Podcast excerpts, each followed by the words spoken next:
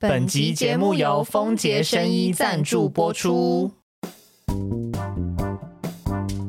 各位听众朋友，大家好，欢迎收听乌龟乌龟翘辫子，我是 Danny，我是 Grace。今天呢，回归我们的海龟汤单元，那我要直接出题喽。好啊，今天的题目呢，我也还没有取，但是呢，我先和你说一下，需要一点点你的想象力。哦，我什么没有？最多的想象力。那希望你可以挑战成功。个人没有逻辑力，只有想象力。好，题目是一名小男孩与他的妈妈在公园里，男孩爬到一棵高度大约三十。公尺左右的大树顶端，妈妈看见后对男孩大喊：“别再玩了，下来！”于是男孩就从树顶上跳下来，却毫发无伤的回到地面。请问男孩是怎么顺利着陆的？这题目就很有想象力耶，对不对？三十公尺，他爬，三十公尺，哦，他爬了十层楼。三十公尺哦，他爬了十层楼高。欸，我先说，原本题目真的是这样出哦，我只是把那个单位换成公尺，但它原本是英寸，也是非常高。呃，小男孩有翅膀吗？没有，不是。小男孩有喝 Red Bull 吗？不是。给你一对翅膀。小男孩是人吗？是。小男孩的妈妈也是人吗？是。所以这是一对人类母子。是。小男孩是怎么毫发无伤？你说三十公尺的树，没错。这棵树是，呃，就是野外的树吗？是。这棵树有溜滑梯吗？不是。小男孩是在树屋玩吗？不是。你今天好像很在轨道上哎，你你都没有问太多奇怪的问题，除了 Red Bull 之 外，你今天很有逻辑是不是？所以是我要去轨道外是吗？没有，就是他，他真的是需要一点想象力。开始干笑，而且我刚刚很脑子里面突然想到雄狮的广告词，什么意思？想象力就是你的什么什么？我忘了，超能力啊！哦、对对对对，啊、呃，小男孩三十公尺的树旁边有云梯车吗？不是，小男孩是跳下来的吗？是，他中间有飞翔的过程吗？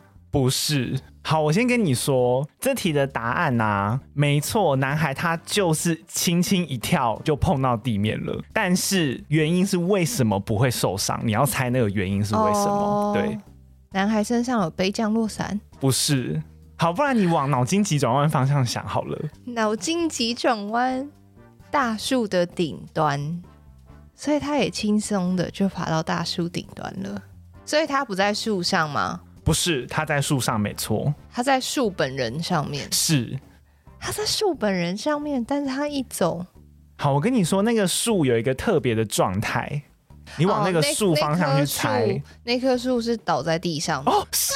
哦、你怎么这样一讲就知道了？你刚刚就有想到是不是？没有，你提示之后我才想到，就突然脑子有个画面 哦。所以好，那我要猜，嗯，就是那棵树是因为生病或者是枯倒在地上的死掉的树木。小男孩就是在这树木上面玩，然后爬到那个树的顶端，然后妈妈一叫他，他就往隔壁一跳就下来了。对，没错。好，我先讲一下解答。汤底呢是这棵树最近被连根拔起，横倒。在地，所以树顶距离地面的宽度只有二点五公尺左右，因此小男孩只是简单一跳也能毫发无伤的碰到地面。哦，他在忘忧森林玩啦。对啦，就是你知道那个高度跟宽度是那个不一样的地方。有陷阱，有陷阱。没错。还好我很聪明。哎、欸，我刚刚真的，我以为你早就想要答案，你是故意拖很久不讲，是吗？是真的。你刚刚说那个树有问题，我想说，哦，那就是倒了吧。我想说还故意留一手，就很做作。嗯，想不。到没有知道，没有你那个提示超明显的。今天呢，聊了跟树有关的话题嘛，加上之前呢，就是有非常多的闺蜜和我们说，我们最近好像似乎偏向了真实犯罪的部分，所以今天我要来讲都市传说，哦，而且是有一些闺蜜在敲碗的，就是我要来讲森林里的楼梯，跟另外一个跟森林有关的都市传说。那我们就先休息一下。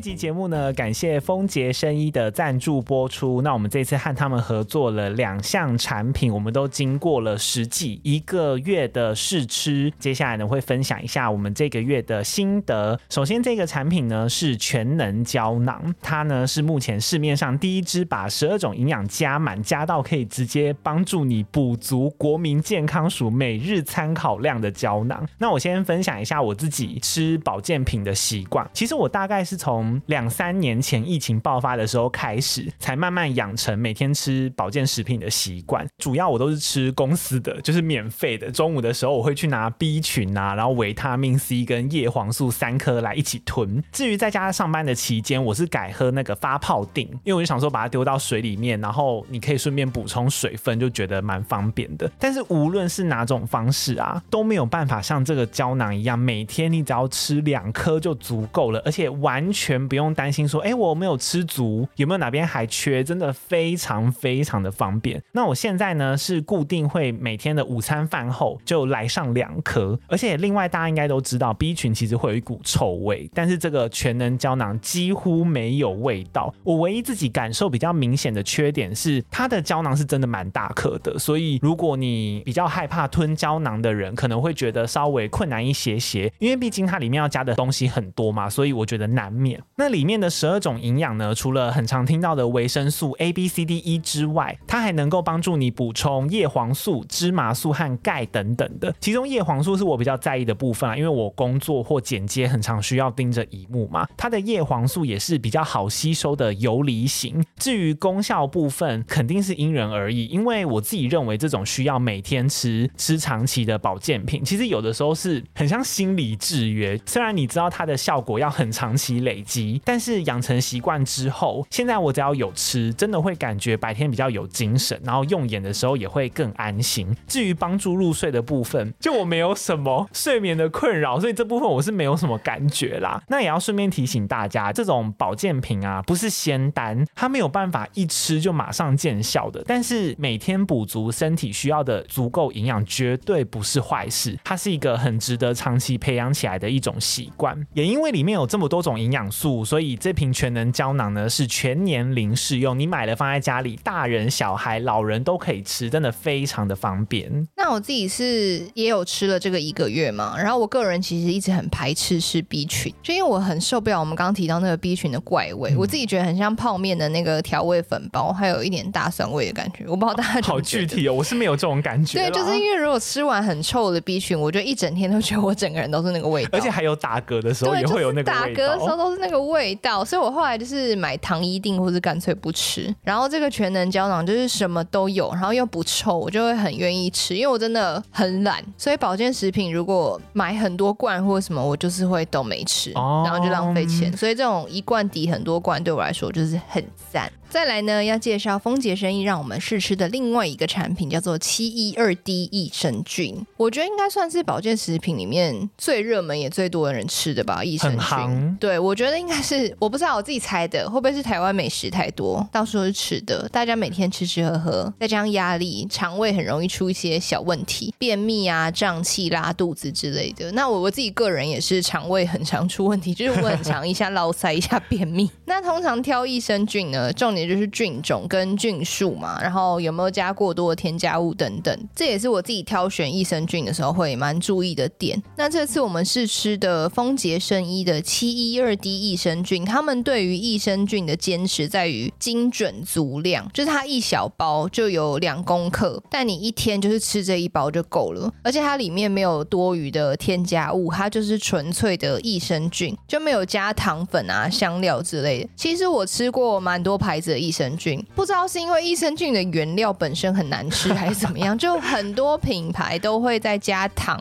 或者是香料之类的调味，就会有水果味或者什么养乐多乳酸菌什么之类的味道，变得很好吃，然后小孩也很愿意吃。可是你一天可能要吃个三包，那你翻开那个配料表，你就会发现它一包可能就有超过一克的糖，比那个益生菌还多。对，你在那边辛苦的戒手摇饮、戒蛋糕，然后你克个三包益生菌就吃掉一堆糖，当然那个。一两克的糖不能跟精致甜食那种一堆糖比较啦，但是糖嘛，就是添加剂之类的东西还是越少吃越越好，更何况保健食品是每天都要吃嘛。那丰杰生医的七一二 D 益生菌就超纯粹，主打百分之百纯净无添加。那当然无添加的味道，也就是会很天然，就你不要去期待它很好吃，它就是很单纯的味道。但我个人是可以接受，因为听过我们节目的人都知道，我连喝咖啡最后底部那个渣渣我都不敢喝，就永远留下最后一口。对，就我很讨厌那种渣渣粉粉的感觉。但这个益生菌我是完全可以接受，我个人是死公主类型，就一点点难吃我就一整包不吃。所以这个我可以接受，我觉得应该大多数人都是可以接受。已经先审核过了啦。对，我自己觉得有点像那个米德的味道。啊，我也是。对，就是，我觉得它很像面粉，或者是那种很单纯的淀粉。它就是这真的是没有添加物的味道。那它连添加物这一块都做的那么坚持，菌种跟活菌数当然也是很讲究。除了一般的菌种之外，他们还额外添加了两只有专利的菌种，是那种经过实验室证明有效的。另外，他们也保证。他们的益生菌里面有两百五十亿的活菌，那其实菌数大家都是几十亿、几十亿的在讲嘛。重点其实是这些益生菌到底有没有办法经过胃酸的洗礼，然后还继续活着到你的肠道呢？丰杰生医这个七一二 D 益生菌，它就有采用独创机能单层包埋技术。简单的说，就是透过技术来保护益生菌，让益生菌可以抵抗你的胃酸，然后活着到你的肠道，这样才会有后续的那些你想要有的效用嘛。它是标明说，它可以改善胀气、帮助排便、减少腹泻、改善鼻炎等过敏症状、帮助调整体质啦。那我自己是觉得一天吃一包真的很方便，因为我就上班就会带在身上。像我现在很常出差搭高铁什么的，然后我就会丢在口袋里，然后在高铁上我就直接吃了，就配水喝。它是很小包啊，放在口袋很方便。对。那当然还是要提醒大家一下，益生菌就是要长期吃来调整体质的，至少要吃三到六个月。所以你不要想要把它当成胃药，想说哦胃痛就吃一下，然后吃完然后说哦还是很痛没用，不可能。对，别疯了。如果你真的胃不舒服，还是要去看医生。吃益生菌是保养身体。对，那我和大家的状况可能比较不一样啦，就我很少便秘，我反而是比较常拉肚子，或者是拉比较稀的那一种。但是有补充益生菌的期间呐、啊。真的会感觉排便的状况比较稳定，而且没有拉过肚子。我之前也有像 Grace 那样吃过比较甜的，就很像跳跳糖，一颗一颗那种小小的益生菌，虽然比较好吃，但是你其实心里也会觉得说，这样是正常的吗？所以这款益生菌它虽然比较朴实，但是吃起来也会更安心，而且其实还是会有像淀粉那样比较自然的甜味。最后呢，还要和大家补充一下优惠的资讯。这一次呢，丰杰生意和我们合作的专属独家优惠，在七月六号到七月十七号有单件九五折，多盒最低有七九折，而且免运哦。另外，丰杰生意呢，他们还有提供线上的营养师咨询，你可以根据个人的状况，看你是否有在吃其他的药品或保健品啊，一起提供他们做咨询，找到最适合自己的保健品。我觉得这个真的是很便民的服务，因为很多那种保健品，有的时候你可能吃会超量，或者是互相会影响等等的，真的很贴心。最后一个我觉得蛮赞，是丰杰生意医他们有。提供三百六十五天不满意可以免费退换货。如果有疑虑或是你不确定能不能吃的粉丝们，都可以先去咨询营养师。闺蜜们可以趁有优惠的时候买买看。如果真的觉得不适合自己的话，再联系他们。谢谢风杰生医。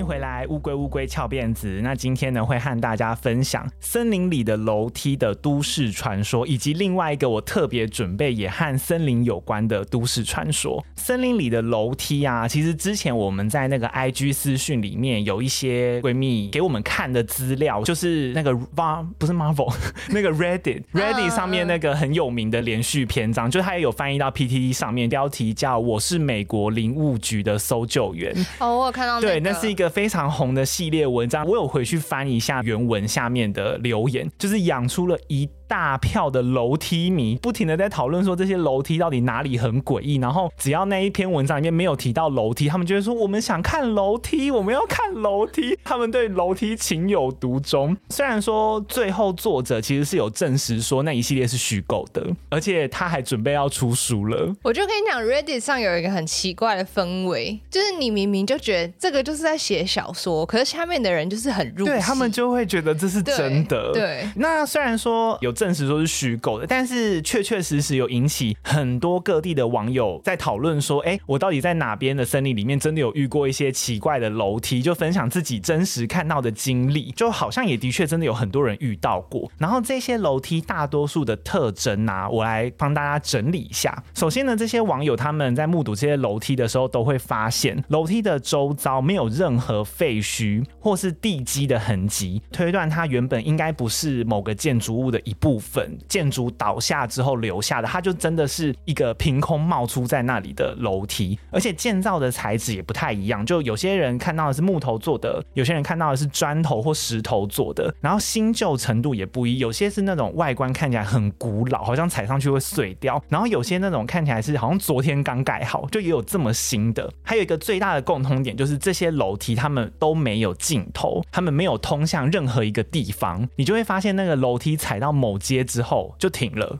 他就没有要去哪里，你不会到达某个地方，嗯、工作梯那样。对，那接下来呢，我有从国外的一些旅游网站或者是杂志整理几个比较知名的都市传说，然后背景呢都是围绕在这些森林里的楼梯。第一个呢是夺走时间的楼梯，最早出现森林里的楼梯这个传说的国家其实是在菲律宾，有一个很经验丰富的森林护管员，我们台湾好像是叫巡山员，这名护管员呢，他叫做 Tor。kick. 因为当地的丛林或森林非常茂密嘛，所以很难导航。Torky 他很常要负责进去里面帮忙找人，就可能有人在里面迷路了，然后要协寻失踪人口。在某一次的例行巡逻里面，Torky 他发现，哎。两座通往森林深处的楼梯突然出现在他的面前。那一方面呢，出于好奇；另一方面，就也是因为他想要看能不能够踩上去，然后视野会更好，可以帮助他找人。所以他就说：“那不然我就来爬爬看好了。”第一个楼梯呢是石头堆起来的，而且上面还有那种装饰用的雕花，看起来是做工非常精细的一个石头楼梯。第二个楼梯呢，虽然也是石头做的，但是就相较之下粗糙很多，就好像是那种有人直接拿。比较平的石头慢慢铺铺铺铺上去的。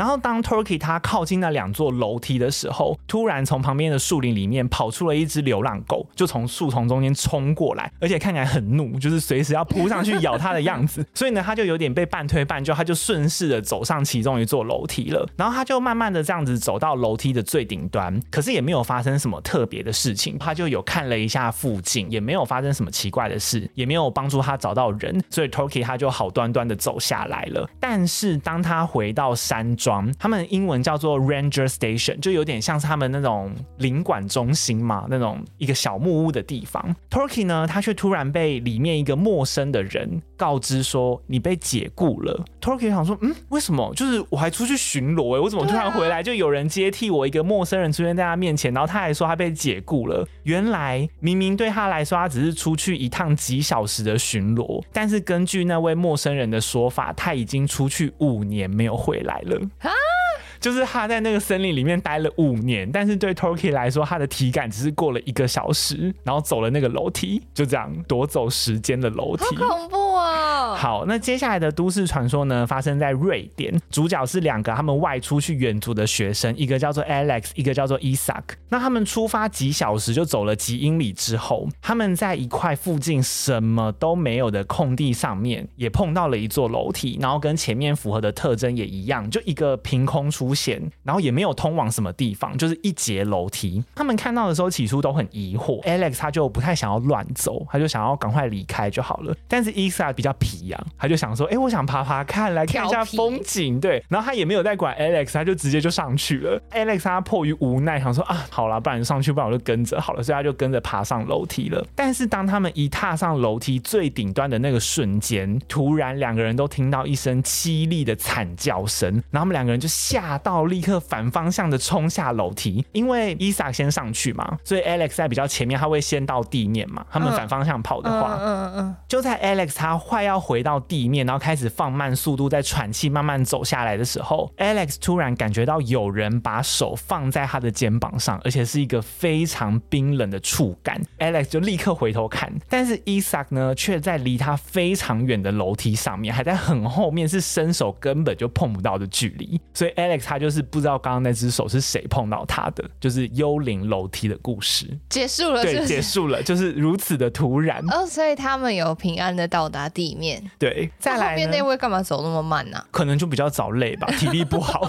那个楼梯很长，是不是？对啊。再来呢，第三个传说是断掌与楼梯。这个传说呢，它就是在 Reddit 上面比较盛行的版本了。它就是前面那个我是美国林务局的搜救员的其中一个篇章。那我就截录一下给大家听。那有一名资深的森林护管员，他们在带新人的时候，他就跟新人分享他自己的亲身经历。他就说，他某一次和另外一位护管员巡逻的时候，在森林里面就也遇到一座落单的楼梯。那虽然两个人当下都觉得跟他怪怪，感觉就是不要走上去比较好，但还是就你知道心痒痒，所以就是又爬了上去。走到顶端的时候呢，因为刚好旁边离树很近，所以其中一个护管员他就随手抓了旁边的树枝，结果就在那个瞬间，突然不知道什么东西把护管员的手掌砍断。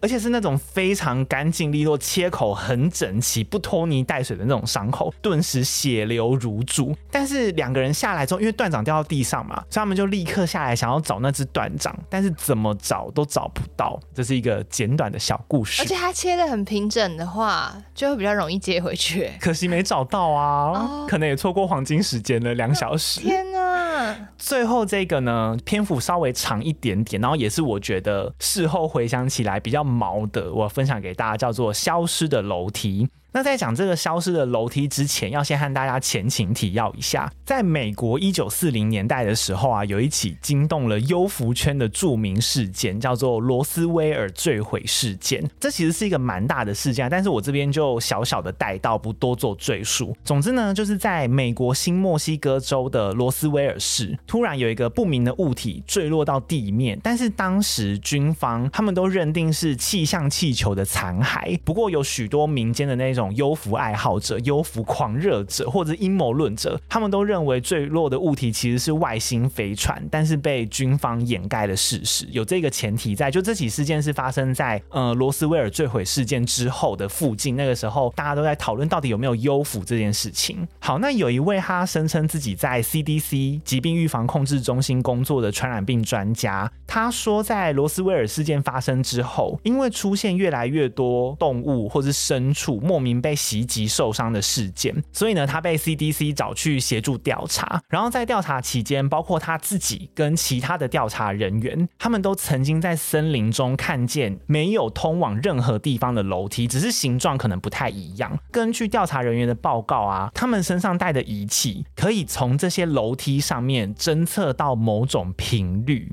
然后某一天晚上呢，调查人员他们驻扎在距离楼梯大约三十公尺远的地方过夜，但是醒来的时候却发现，哎。这个楼梯怎么换了位置？然后楼梯原本待着的地方留下了一个巨大的黑点，就看起来像烧焦的痕迹，就是黑黑的一块。再过两天，楼梯又换了位置，它换到距离营地大约五十公尺远的地方。调查人员就真的觉得太毛了，就觉得怪怪的，所以他们决定要从楼梯上面取样做分析。但是明明看起来是木头做的楼梯哦，实际上不知道为什么他们用尽各种工具，用锯的，用刨的，他们都没有。办法从上面取样，就是它的硬度非常高，他们推测比钢筋还要硬，就是他们用了各种方法都没有办法从上面剥下一小块东西。所以呢，尽管仪器他们确定楼梯有发出某种波长，但是依然没有办法弄清楚原因，或者是为什么会接收到这些频率。然后在六天之后，楼梯就消失了。这个故事就先到这边。但是呢，我事后有回想这个故事恐怖在哪里，因为一开始我其实没有看很懂，但是我后来才了解到，你想哦，这些专家他们是要调查动物事故嘛，对，所以他们身上的仪器应该是侦测生物的仪器，能侦测到某种东西。再加上前面又提到了那个幽浮事件，代表这些楼梯很有可能不是无生命的物体，他们是某种生物，所以他们才会移动。呃你懂吗？你懂那个意思？我懂你意思。对，从这个角度想就蛮诡异的。你想哦，如果那些楼梯是生物，一切就很合理啊，它会动，然后他们身上侦测生物的仪器可以侦测到频率跟波长，然后他们东西可能也比钢筋还要硬，可能是他们的外壳，就是它的皮。对，没错。好，那以上这四个呢，就是我从国外的旅游杂志上面找到比较著名的跟森林里的楼梯有关的传说。刚刚有个想象是。会不会是外星人的工作梯？啊、就，就是你刚刚讲了很多个、啊，嗯，他就是他们要工作，就是他们要用，然后就爬上去，然后、啊、我知道是那个飞碟的登机梯，哦，是不是？搞不好哦，他们就走上去，然后飞碟飞走了，对啊，然后就是可能就是他们来地球探勘的时候，他就停在这，然后就会有个楼梯也可以走下来。哦，因为我之前听过一个说法，说金字塔是外星人盖的，嗯，然后其实有有点像他们飞碟的那个。基地台就是储存能源还是什么之类的地方，反正就是他们工作的一环，所以他就有个地标在这，嗯，所以他就会一直回来。然后还有麦田圈也是，哦，我知道麦田圈，会不会工作梯也是一个？就哦那边下车比较方便，哎，有可能呢。而且我刚刚其实后来还有想说，会不会那些楼梯其实是外星人的坐骑？哦，好可爱哦，他们可以走啊，对啊，他们还会移动啊。哦，讲到这个有一个很可爱的传说，就是也有点类似，就是有人说柯基犬，就现在这种腿短短的那种。对，他们有个特别的，有点像马鞍形状的那个毛的生长方向。嗯，就有人说，那是因为以前在英国的森林里面，森林里面的小精灵柯基犬是他们的坐骑啊，好可爱，很可爱，所以他们身上才会有个像马鞍形状的东西，就是为了让精灵们坐。对，然后后来柯基犬从森林跑出来，就被人类养了，就变柯基。哦，呃，这个好可爱，算是一个小补充。对，算是一个英国威尔斯森林传说，自己加标题。那如果各位闺蜜呢，对于就是森林里的楼梯，你们觉得这些是什么东西呢？也欢迎就是留言告诉我们。好，那刚刚讲到精灵嘛，但是我今天后面要补充的这个重头戏呢，比较可怕一点是森林里的恶魔。呃，好可怕啊！我想听精灵。但是我跟你说，这个恶魔讲到后面，你会觉得他超 peace，你会觉得他根本一点都不恐怖，非常的有趣。好，好，这个恶魔呢，它其实有一个非常响亮的名字，我觉得搞不好我讲出来，大家有些人就听过了，叫做 Jersey Devil，新泽西恶魔。Oh. 你知道吗？好像有一个什么球队是以这个命名的，还是什么的，我不太清楚。就新泽西好像是不是有一很多传说啊？对对对对对，这个 Jersey Devil 呢，如果大家要找中文的话，可以找新泽西恶魔、纽泽西恶魔或泽西恶魔，应该都可以。它在纽泽西州当地，它是一个非常经典而且有名的乡野传说，有非常多自称亲眼见过或者是听过它的人，状况都各不相同。过去大大概两百五。十多年以来，他们一直流传着在偏远的沼泽地带会有夜行生物在雾里面出没，而且随着后世可能科技越来越发达，所以人反而开始对超自然的现象越来越感兴趣。那有关 Jersey Devil 的传说，它甚至还和纽泽西州南部的历史有点融合，变成一种象征物的存在。那我后面找的这个资料呢，我是在。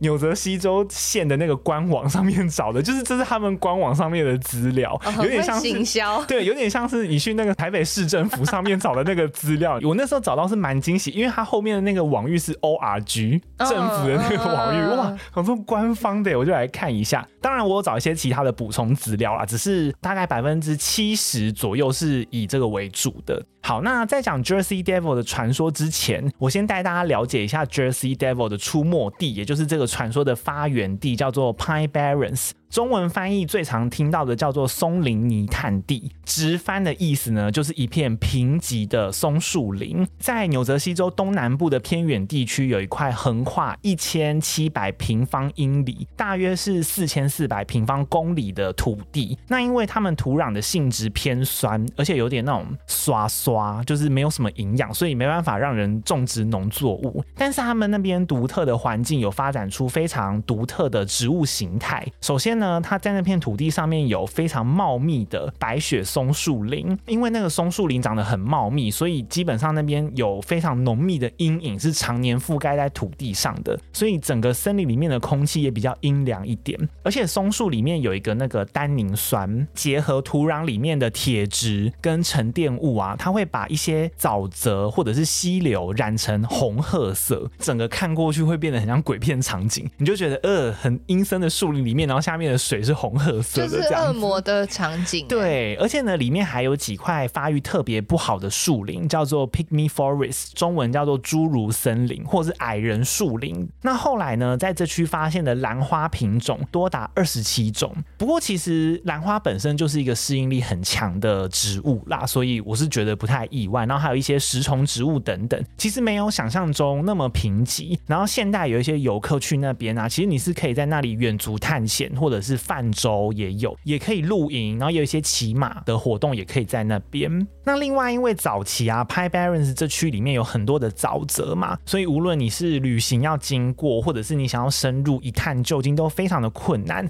所以里面衍生出了非常多复杂的路线，有些路是那种自然开凿的，比如说你应该有看过，就那种草地很常有人去走，而且我那边就突然不长草，就会有一个小径，对，会有一个小径，然后也有人工铺好的路，然后也有沙地，或者是一些那种当地原住民才知道的小路，再加上前面提到这边种不了农作物嘛，所以也没有办法形成聚落，让这块的区域一直以来人都非常非常的少。Pine Barrens 以外的区域啊，人口密度是平均每平方英里一千人，但是 Pine Barrens 里面是每平方英里十五人，你就知道这个差距是几百倍以上的差距，所以就增添很多神秘感，完全就是一个非常适合发展都市传说的地方。好，那接下来呢，我来和大家说 Jersey Devil 它是怎么诞生的。关于它怎么出现，也是有非常多的传闻。那我就举几个比较著名的版本。第一个，这个最有名、最有名的版本，那它是说在 Pine Barrens 里面有一个叫做 Lees Point 的小区，有一名叫做 Deborah 的女子，她是从英国移民过来的，她嫁给当地的 Mr. Lees，就利兹先生。同时呢，当地她一直有在谣传说 Deborah 的真实身份是个女巫，或者是因为。他的英文不是 which 就是是那种好像是术士或者什么魔法师的那种单字。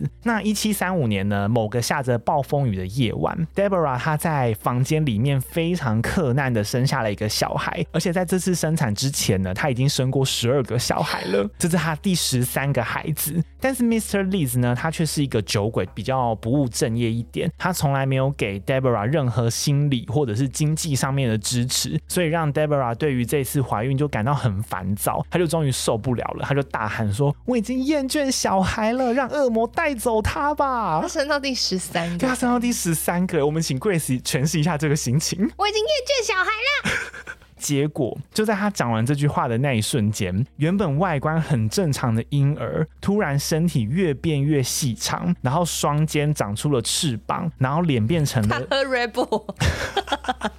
哎，对，给你一对翅膀。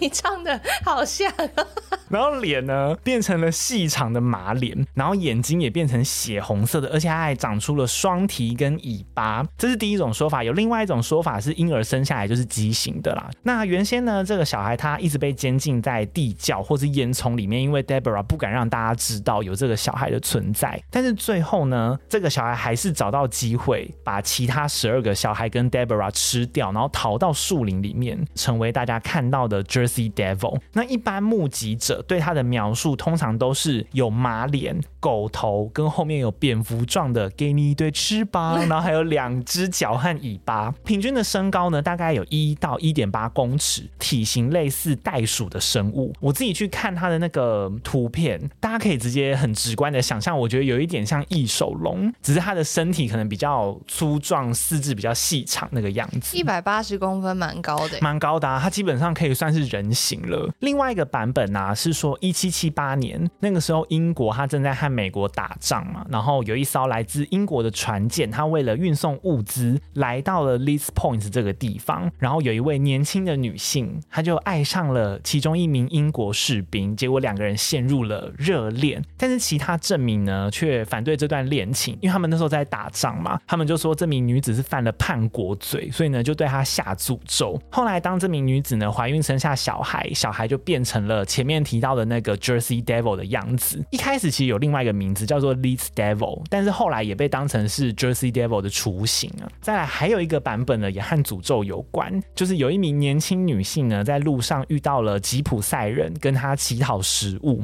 但是当下女子很害怕，所以呢她就拒绝了。没想到吉普赛人就是很生气，直接诅咒她，就跟她说：“你以后生的小孩一定会是一个恶魔。”结果经过很多年之后，到了一八五零年，那个女孩她甚至都忘记当初有这样被诅咒了，一直到那一年她生下了一个男孩，那个男孩真的就瞬间变成了恶魔的模样，然后逃进树林里面，变成了 Jersey Devil 的其中一个前身。最后呢，还有一个比较特别的版本，我自己觉得很特别啦。在这个版本里面啊，Jersey Devil 根本不是生物，是一个玩具。一八三零年呢，那个时候在纽泽西州的维也纳，有一名男子叫做 John 约翰，他为了逗小孩开心，所以亲手做了一个面具给他，然后上面有着那个怪物的脸，就是画成我们前面形容的 Jersey Devil 的样子。结果出乎意料的，大家很喜欢，然后那个面具就越来越红，而且还被当地的市民采用，变成是节庆的一个传统。后来那个面具的样式越来越多，Jersey Devil 就是其中一个样子。就是在这个版本里面，Jersey Devil 是他们的一个文创小物，就比较像这种感觉，就完全跟恶魔一点关系都没有。好，那 Jersey Devil 他会做什么恐怖的事呢？其实关于他的能力有很多种形式。传说他所走到的地方，农作物都会欠收，然后牛呢也不敢再产奶了，而且还会带来漫长的干旱。比较夸张的是说，他会吹断树木的顶端啦，然后他只要走在河里面，那个河都会瞬间沸腾，就是他的体温很高很高。他就是春神的反过来，对，完全反过来，走到哪边就是瘟疫。但是看下来啊，大部分都不太会对人直接伤害他们，比较像是影响人类生计的部分。那另外有一些说法是，它每隔七年就会出现一次，然后每一次都会预言着，只要它出现就会有灾难降临，或者是战争也有可能。另外，在 Pi Barrens 的深处有一个叫做蓝洞的著名景点，它是一个水池，直翻就叫做 Blue Hole。传说这个水池不但深不见底，还是 Jersey Devil 常驻会出现的地方。蓝洞啊，它全长。大约三点三公尺宽，其实没有很大。然后它的形状不知道为什么几乎是一个完美的圆形，就是你在自然界很少看到是一个完美的圆形的湖泊，而且旁边的河岸的坡度还蛮陡的，它看起来很像是一个碗。也很像是那种一颗大球直接砸到地面上的那种感觉，而且它在最热的夏季哦，池水的温度依然很冷，它平均是维持在十四到十五度左右。而且重点是，大家还记不记得 Pie Barrens 里面的水都已经被染成红褐色了，但是蓝洞的水却非常清澈，是一个很漂亮纯蓝色的静态的水域。大家就觉得很好奇，为什么会这样子？那虽然这片水域看起来很平静，然后也很清凉、很干净。但是当地人都会警告说，小朋友千万不可以下去游泳，因为传说只要有人下水，就会突然出现一个无法解释的漩涡，把人卷下去，像是要把人吞掉一样。那有一些人呢，真的曾经被卷下去过，然后有幸运的逃出来。他们说他们有感应到，好像有某个人就真的一直在把自己往下拉。其中就有一派人呢，觉得就是 Jersey Devil 在把他们往下拉，想要把他们拖进深渊里面。至于蓝洞是怎么出现的，有几种理论。有一派人他们是认为说这是陨石撞地球留下的痕迹，也有人说这块水域是从冰河时代的永冻土，就是它好像里面是在土里面的一个冰团，冰团就在地层里面一直持续的膨胀、膨胀、膨胀，直到它冲出了那个永冻土层，照到太阳之后就融化了，所以就变成了一个水池。最后还有一个说法，也是我自己比较相信的啦，就是蓝洞这块水域啊，其实它的源头不是。溪流，应该是地下水，因为它是地下水，所以它才没有被染成红褐色的样子。那也因为它的那个水源是来自于外部，因为地下水应该是有接到外面的地方嘛，哦、所以呢，的确可能会出现一些水流，然后水也可能会和里面的河流不一样，就是是蓝色的这样子，就很容易有暗流，所以可能会被以为是漩涡。好，那接下来呢，我要来讲一下哪些人曾经看过 Jersey Devil 呢？这个是非常的离奇啊！曾经有非常多的名人或者是政府单位哦，都表示他们有目击过 Jersey Devil 本人，包括商人啊、邮政单位啊、警察啊。我观察了很多例子，我发现大部分都是会跑来跑去的人，或者是长途往返的人，像前面的商人啊，或者是邮政单位，他们可能在送信或运输东西的路途上看到的，可能是听到他的声音，看。那他的足迹等等的，那我接下来就举几个比较有名的例子。第一个呢，最有名的就是约瑟夫·波拿巴，他是拿破仑一世的哥哥。对对对，然后他同时也是一八零八年到一八一三年的西班牙王国的国王。那一八一二年的某天呢，在纽泽西州的 Bordentown，约瑟夫他就在树林里面打猎的时候，他就看到了一个有恶魔外形的怪物。然后他原本想要对他开一枪，没想到那个怪物就立刻张开翅膀飞走了。他就以为这个是 Jersey Devil。接下来这个可以说是海盗界的始祖，他是十七世纪的英国海盗，叫做威廉基德。大家可以想象，就是如果今天海贼王鲁夫他需要拜拜烧香来祈求保佑的话，应该就是拜这个人，因为他就是非常非常早期的一个海盗。我先小小补充一下他的故事，他在十七世纪啊，他曾经是英国的合法海盗。哦，他是那个伊丽莎白女王对对对对用的那个海盗。对，因为当时呢，有一些国家他们会颁发私掠许可证，授权说某些船可以在特定的海域去掠劫他国的船只，然后你的收获有一部分。要上交给公库。基德呢，就是当时其中一艘私掠船的船长。但是有一天呢，基德他袭击了一艘船籍，就是船的国籍是亚美尼亚的商船，叫奎达商人号。结果好死不死。那个船长竟然是英国人，他不小心打到自己人了。哦，对，那抢错了。对，结果这个消息传回英国之后呢，基德他立刻因为袭击了英国人，就被定罪成是海盗了。所以全民通缉，大家都在抓他，就是还被英国政府高额的悬赏。虽然说他最后还是被抓到，然后处以绞刑，但是传闻他在逃亡到纽约长岛以及纽泽西州的某个海湾的附近的时候，里面有埋藏了大量的财宝，依然到现在哦，还是有很多人想要去去挖他，想要去寻宝，就真的是一个大秘宝的故事。那回到 Jersey Devil，基德船长和这只恶魔有什么关联呢？谣传基德他在埋宝藏的时候，为了要有人可以永远守护他的宝藏，基德船长他把自己的一名手下斩首和宝藏埋在一起。后来呢，有人看到这个无头的海盗小弟和 Jersey Devil 晚上沿着海岸和沼泽地在散步。英文真的是写 walking，就是他们沿着海岸边在散步。他们变好吗？对，他们变成了好妈吉，成为了一贯人鬼情谊这样子。最后还有一个也是海军，就是十九世纪初的一个美国海军，叫做史蒂芬·迪凯特。他也是去工坊检查那个制造中的炮弹的时候，也是看到隔壁的那个练靶场，突然有一个飞行生物跑到那边，而且不停在拍翅膀，好像在跟他挑衅。结果二话不说，史蒂芬立刻就马上拿了枪，就立刻对他开枪，就射了一枚炮弹。结果完全没有对那只飞行生物造成任何伤害，那只生物就拍拍翅膀，然后就飞走了，完全毫发无伤。但是把准将跟那个旁关的人都吓坏了，所以他就是专门来挑衅一下他们。对，那后面呢，还有几个就比较夸张的。一八七零年的时候，还有人看过 Jersey Devil 在海上和一只美人鱼在嬉戏，然后甚至最夸张的，还有人说他曾经看过，我就在路边哦，他就在路边某个街上面看过 Jersey Devil 和人类一起在共进早午餐。Jersey Devil 就是一个屁孩啊！你知道那个英文就写什么 brunch？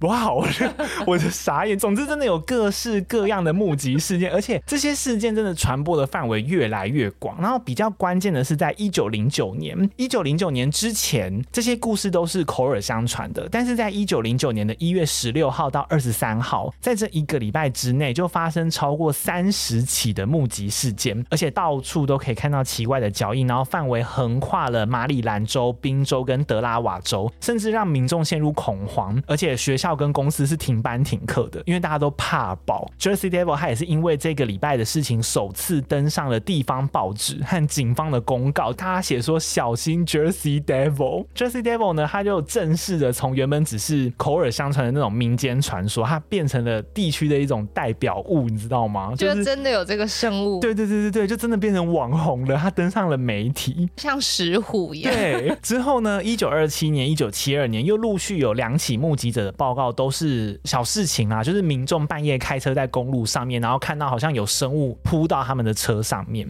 比较大的事件是在一九八零年，也是发生在 Pine Barrens 里面有一个森林公园。某天呢，里面的护管员叫做 Allen，他接到一通电话，说附近的农场发生了一件奇怪的事情，请他过去看一下。到现场之后，发现农夫所有的猪在一夜之间全部被杀掉了，而且每只猪的死状都是后脑勺跟大脑被啃光，但是其他部分是保持原样的。就那个画面看起来很像是好像有东西趴在猪的背上，然后一直在吃他们的脑。后来这起事件也被认为是 Jersey Devil 做的。那我有一直去找比较近期的新闻，最近最近一次的目击事件是发生在二零一五年，其实蛮近的，十月十二号。有一位叫做 David 的居民，他表示晚上六点左右，他在埃格港镇的九号公路附近，旁边有一个高尔夫球场，他就说：“哎、我在上面看到了 Jersey Devil。”那其实 David 他一开始以为自己是遇到一只大羊驼在外面走，他就觉得啊好可爱，想去拍张照。结果当 David 靠近想要拍下来的时候，那个生物突然也是张开翅膀，就又起飞，而且和传闻中 Jersey Devil 的模样非常像。然后 David 有拍到照片，之后也会放在 IG 上面。大家有兴趣可以去看。同时呢，在当天距离 David 事发地点不远，大概十四公里左右的地方，也有一个叫做 Emily 的女生，她也拍到了一只会飞的诡异生物，而且还有录影片哦。影片里面的生物就跟 David 拍到的非常相似。但是因为这两起事件发生的时间其实是在万圣节前后，就那个时候快要万圣节了，所以对大部分还是被以为是恶作剧。只是看那个照片，我觉得蛮真的。然后还有一些人把它做成动态影。影像，我就觉得哦，看起来好像真的是 Jersey Devil 在飞的样子。好，那 Jersey Devil 讲了这么多，到底他的真实身份是什么呢？吉祥物。哎，我们来听听科学家的说法。其实因为那个一九零九年就那个礼拜的大爆发嘛，科学界就开始面临了一些压力，开始民众就希望科学界可以给一个解释，就是你告诉我们 Jersey Devil 到底是什么，不然我们很紧张，就到底是什么生物呢？但是始终没有一个明确的说法。费城那边的科学家跟美国著名的研究机构叫做史密森尼学会里面的专家是认为 Jersey Devil 可能是从侏罗纪时期留下来的史前生物，但是费城那边的自然科学学会却没有办法找到任何就是像 Jersey Devil 生物死亡的那个死亡记录，所以他们就觉得不太可能。然后纽约那边的科学家呢，则是认为它是某种有带、腹部有育儿袋的那个食肉动物，但是又没有办法确定是哪个物种的近亲。你要说它像袋鼠吗？好像又没有很像，所以他们就也没有办法做一个肯定的答复。哦，因为袋鼠的脸也很像马，对，可是它有翅膀。所以就觉得好像又不太像。后来呢，又出现别种说法，他们都认为说，Jersey Devil 其实是一种叫做沙丘鹤的大型鸟类，主要分布在北美洲，冬天的时候会迁徙到美国西南部或者是墨西哥中北部。这种大型鸟类啊，光是站着哦，就有一点二公尺，体重大约六七公斤，而且展开翅膀的时候最长可以到两公尺。听起来好像已经和前面的那个 Jersey Devil 的特征非常像想。死了。重点是他的性情偏凶猛，看到猎物会直接去攻击的那一种。所以虽然说没有直接证据证明啦，不过这也是蛮有可信度的一个说法。最后啊，还有一个很有趣的现象，就是虽然说 Jersey Devil 的传闻满天飞，就到处大家都有人看到，但是从来没有人亲眼看过 Jersey Devil 主动伤害人类，或者是一些那种犯法的案例。就是你就会发现 Jersey Devil 还能吃早午餐，或者在旁边拍拍翅膀就走了。可是他有吃猪脑啊。可是就是不是攻击人类啦，就是攻击牲畜。而且在纽泽西州当地啊，你会发现越往北走，Jersey Devil 在人们心中的印象会越来越和善，甚至在越战时期的军人啊，他们反过来哦，他们是认为 Jersey Devil 是反战的象征，比较特殊的现象。越往北走，Jersey Devil 是越来越和善的一种生物。之后呢，就随着工业成长跟科技越来越发达嘛，所以纽泽西那边沿岸已经变成了有名的度假城市，也很多人去那边，所以目睹 Jersey Devil 的传闻也越来越少了。Jersey Devil 已经变成一种文化象征的存在啦，我觉得很有趣，就介绍给大家喽。就算是一个吉祥物的存在。没错，好，那以上就是我们今天介绍给大家的与森林有关的都市传说啦。那如果你喜欢这期节目的话呢，请记得给我们五星好评，同时留言给我们，帮助这个节目可以被更多人听见。同时记得追踪我们的 IG，我们的 IG 是 T U R T L E D I E 零三。更重要的是，可以赞助或是订阅我们的节目，每个月五十块可以听到订阅者限定的旧集数。那我们就下一集再见啦！我是 Danny，我是 Grace，拜拜。